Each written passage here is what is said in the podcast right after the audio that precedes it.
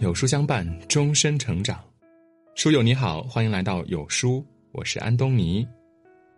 今天我们要分享的文章是：世上最好的养生，就十个字。中庸中说道：“修身以道，修道以仁，大德必得其寿。”现代人的养生方式多种多样，但却忘了真正的养生其实在于养心。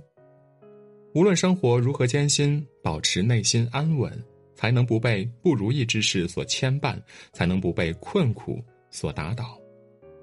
世事无相，相由心生，境由心生。一个人拥有好心念，自然也会拥有明亮人生。喜能养颜。笑一笑，十年少；愁一愁，白了头。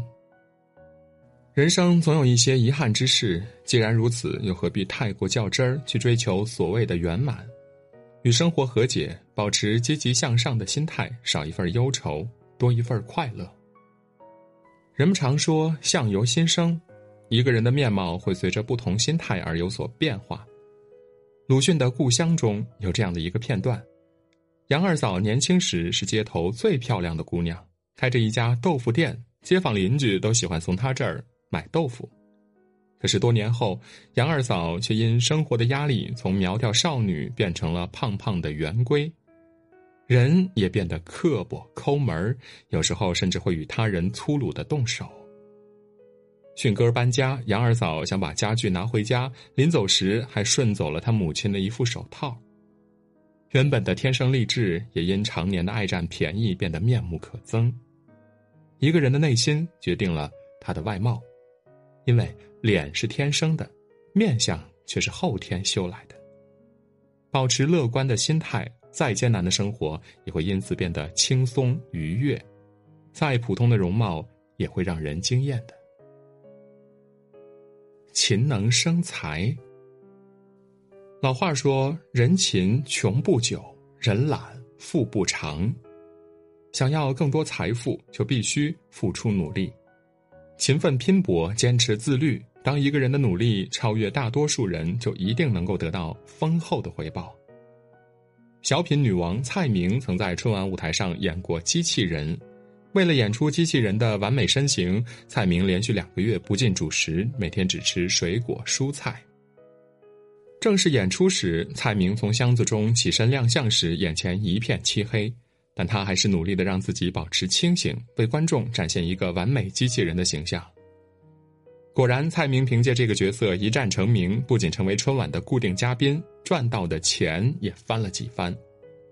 所有光鲜亮丽的背后，都离不开不为人知的勤奋与努力。这个世界什么都会欺骗自己，唯有努力不会。每分努力都是积累实力，让自己获得更多，成为优秀之人的过程。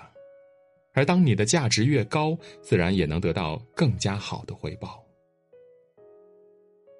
善能育德，《三字经》中说：“人之初，性本善。”善良是一个人与生俱来的本能，也是处事立事的根本。与人为善，与己方便。当你善意对待他人，也自然会收获满满的善意。听过这样的一个故事：一位出租车司机送一位老妇人去养老院，途中妇人一边抚摸挂在胸前的戒指，一边说着什么。几天后，妇人给司机打电话哭诉，声称自己的戒指丢在了出租车上。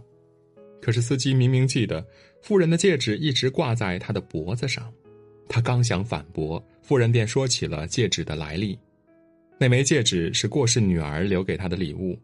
女儿离开后，他每天都将戒指挂在身上，就像女儿陪在他身边一样。司机听后不忍说出实情，谎称戒指确实在车上，问妇人要了一张戒指的照片。他花光所有积蓄，定制了一枚一模一样的戒指。一年后，司机收到了一封信和一份遗产清单。原来，夫人离开后不久，找到了丢失的戒指。他被司机的善举感动，便将自己所有遗产都赠送给了司机。佛家常言：“福报在后头，善良之人必有善报。”那些曾经做过的善事儿、付出的善意，终会在某一天会回馈给自己。谦能聚缘，满招损，谦受益。一个人谦逊的程度，决定了他的人生高度。为人谦逊有礼，与贫富无关，与地位无关，它体现的是一个人的品格和教养智慧。金庸在《射雕英雄传》中写道：“天之道，损有余而补不足，是故虚胜实，不足胜有余。”越是谦逊，成长越快，成功之路也愈加通顺。一次作家聚会上，一位身穿华丽的青年男子捧着自己的小说在会场中走来走去的，看到坐在角落的女士，便走过去炫耀：“我是弗兰维尔，写过三十多本小说。”女士礼貌的点点头，并未说什么。男子不悦，大声问道：“请问你又写过多少本小说呢？”女士回答说：“我只写了一部。”男子面露不屑，鄙夷道。只写过一部，哪一部？也不知道有没有人听说过。女士回答说：“飘。”原来这位女士竟是一生只写过一部作品的著名作家玛格丽特·米切尔。男子十分尴尬，在众人的嘲笑中转身离去。卢梭曾说：“最有学问和最有见识的人，总是谦虚谨慎的。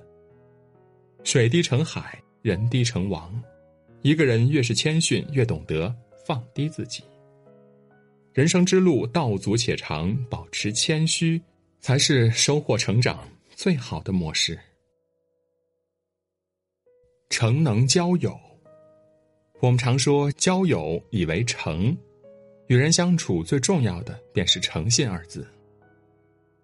与人真诚，不欺瞒，不世故，以诚交友，以心换心。才是人与人之间最好的相处方式。就像鲁迅说的：“伟大人格的素质，重要的是一个诚字。”一个人无论外表怎样，身份如何，只要付出诚心，自然也会收获一片真诚。因为人与人之间本就是相互的，你怎样对待他人，自然也会收获同样的对待。弗莱明是苏格兰的一个穷苦的农民，在回家的路上，他救起了一个掉入深水沟的小男孩。第二天，弗莱明家门口停下了一辆豪华马车，走下来一位气质非凡的绅士。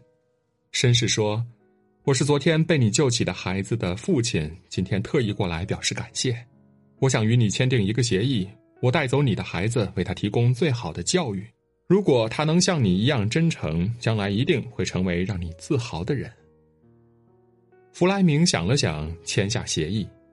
数年后，他的儿子果真如绅士所言，从医学院毕业，发明了抗菌药物盘尼西林，成为有名的弗莱明亚历山大爵士。后来，绅士的孩子感染恶疾，而当年被绅士诚心培养的弗莱明亚历山大，又一次挽救了孩子的生命。有句话说。没有什么道路可以通往真诚，真诚本身就是道路。想要获得他人真心，就要付出真心。唯有以诚待人，以心交友，方能取得他人的认可。学能获识，无声也有涯，而知也无涯。人生就是不断学习、进步、成长的过程。俗话说：“活到老，学到老。”在这个快速发展的时代，唯有不断学习，才能不被时代所淘汰。微软创始人比尔·盖茨，除了是大家公认的世界富豪，还是一位热爱学习之人。无论什么时候，他始终没有停止学习。家里、运动场、旅行中、手机中，他用一切可能利用的时间，用不同的方式，帮助自己吸收知识。比尔·盖茨曾说：“他坚持每周读一本书，一坚持就是五十二年。有专业知识的书籍，也有很多与工作无任何关联的书本。每年他都会安排两周时间作为阅读假期。学的越多，知识面就越广，也会越发觉得自己渺小。”网上有句很火的话：“人的一生都在为认知买单。”只有不断学习、增长学识，才会拥有更大格局，看见更广阔的世界。忍能养福。《增广贤文》中说：“忍一时风平浪静，退一步雨过天晴。”人生在世，总有不如意、不顺心之时，懂得忍常人所不能忍，方能成就他人之不能成。相信很多人都听过这样的一小段对话：僧人寒山问师兄拾得。世间有人谤我、欺我、辱我、笑我、轻我、贱我、误我、骗我，如何处置乎？实德说：“只需忍他、让他、由他、避他、耐他、敬他，不要理他。再过几年，你且看他。”我们总认为忍让是一种委屈，其实懂得忍让是一种策略、一种气度，也是让自己厚积薄发的力量。就像韩信胯下受辱的故事，对于七尺男儿虽是奇耻大辱，但忍过一时之辱，换来的就是长久人生。如果当时的韩信没能忍住，拔剑将无赖杀死，哪有机会成为后世有名的将军？所以，有时候忍让不是傻，而是一种智慧，让自己获得更多福气，拥有更广阔的天地。静能养心，养心贵以静，淡泊宜于性。一个人只有静下来，才有时间静思己过。大学中说：“知止而后有定，定而后能静，静而后能安，安而后能虑，虑而后能得。”在这个浮躁的世界，不骄不躁，不慌不忙，静下来，才能清楚的知道自己要什么。才能明确方向，沉淀自我。曾国藩年少时心气浮躁，常因自己的脾气而得罪他人。他曾特意拜访恩师，寻求解答。恩师送给他一个“静”字。从此，每当遇事，他都劝自己冷静下来，不生气，不暴怒，先稳定好情绪，再解决问题。不仅如此，曾国藩每天静思己过，反思言行举止。思考修身治国平天下的道理。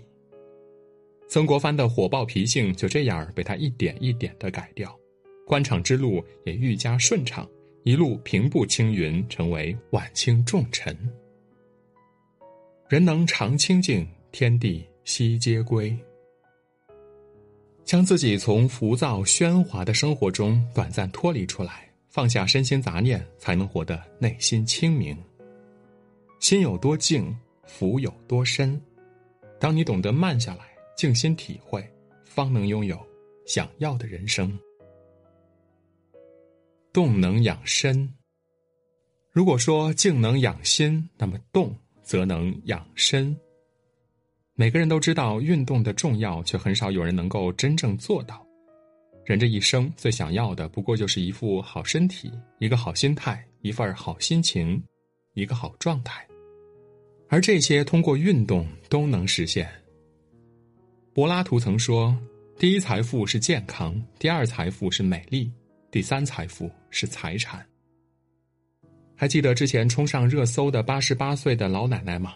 身体健硕，说话铿锵有力，她很少使用化妆品，看起来就像一位四十多岁的女性。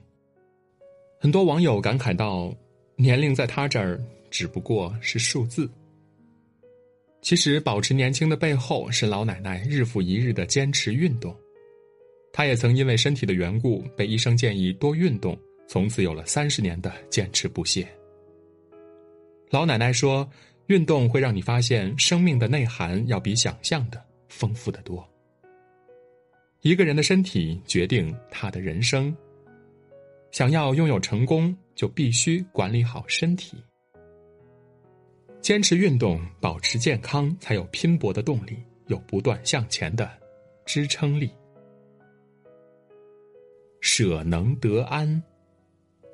梭罗曾说：“一个人的富有程度与他能舍弃之物的数量成正比。”生活中，我们有太多东西了，需要舍弃；有太多关系需要清零。放下该放下的，舍弃该舍弃的。学会定时清理，才能更好的规划人生，成就自我。